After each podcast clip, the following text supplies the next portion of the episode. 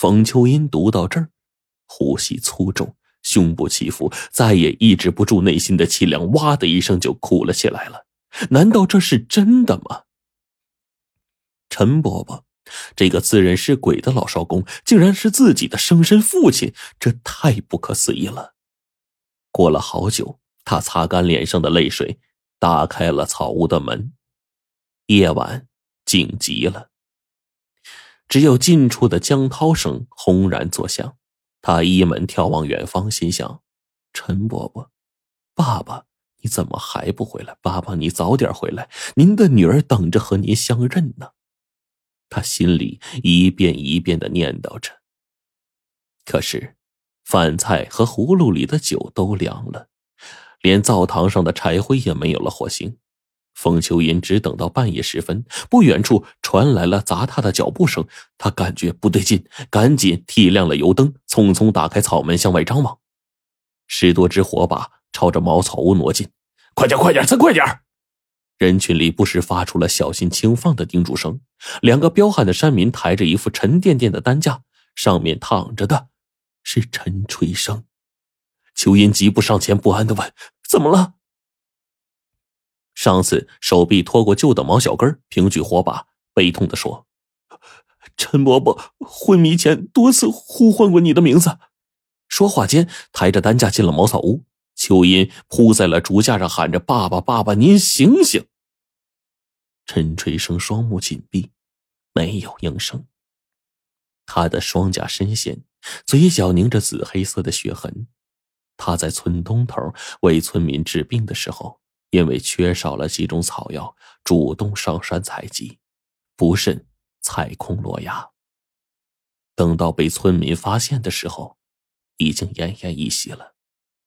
爸，您看看我，我是您女儿啊！您应一声，爸，无论如何您应一声啊！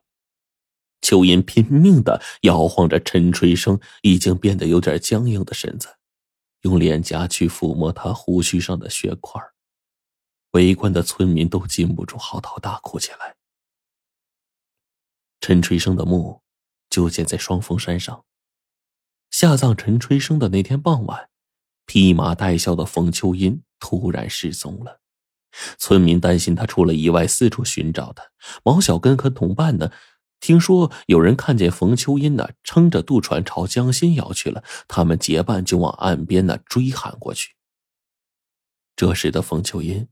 万念俱灰，他要想想自己凄惨的身世，眼看着可以相认的亲生父亲却成了永诀，海峡那边的养父生死不明，无法寻访。这样的尘世，不足以让他留恋了。他萌生了遁入空门、度过余生的想法。他依稀听到岸边的呼唤，但他不想回头。渡船继续。向着对岸摇去了。毛小根和同伴换不回冯秋英，便和几个会水性的小伙子跳入江里，朝着对岸游去了。在村民们细心的劝说下，冯秋英重新回到葫芦渡了。会客厅里安静极了，冯秋英讲述着自己悲惨而又传奇的往事，泪花闪烁，他就默默坐着，就像一尊雕像一样。姐。秋英姐，乡亲们挽留了您，使您重新回到了葫芦渡。冯思邦插着话，他为冯秋英的悲凉遭遇唏嘘着，同时为乡亲们的善良和仗义感动不已。是啊，多好的乡亲呢！他们为我翻修了茅屋，教我种葫芦，做葫芦工艺品。冯秋英心驰神往的说道。那年，他在乡亲们的劝慰和关爱下，恢复了生活的信心。不久，改革开放，春回大地，他又重新回到河厂七零八六厂上班。他一直没有成家，内心深处仍然珍藏着两个父亲的影子。想不到，海峡那边的养父没有忘记他，临终前还托弟弟来寻亲。他想到这里，禁不住泪流满面。刚才听姐讲，您的生父就是葫芦渡的那位老少公，他和父亲中学时代的一位好友很相似，名字也叫陈春生。冯思邦心里一激灵，连忙从拎包里掏出一张老照片：“你看看，这是父亲留下来的。我猜呀，他们俩在县中学堂读书的时候的合影。”冯秋英接过老照片，细心的端详着。冯思邦指着照片上的两个少年郎，介绍说：“右侧的是父亲冯之礼，左侧的应该就是姐你的生父陈春生先生了。”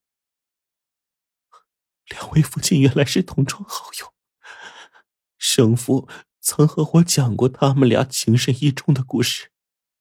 冯秋英啜泣着说：“真想不到，姐的生父是父亲的旧友。我还要在河城留几天，我想去葫芦渡看看陈伯父的墓地。”冯思邦说。冯秋英擦了擦眼泪：“思邦弟。”我正准备过几天去双峰山扫墓，咱们俩一起去吧。好，我来安排行程。数天之后，冯秋英和冯思邦姐弟俩重新返回了葫芦渡。这一天，姐弟俩在退休还乡的魏大鲁和村支书毛小根的陪同下，同登双峰山。陈吹生墓地的四周，鲜花簇拥着，苍松翠柏。姐弟俩。在经历风雨的墓碑下，点燃了三炷香，青烟缕缕飘上蓝天。爸，女儿来看您来了。冯秋银扑到墓碑上，痛哭起来。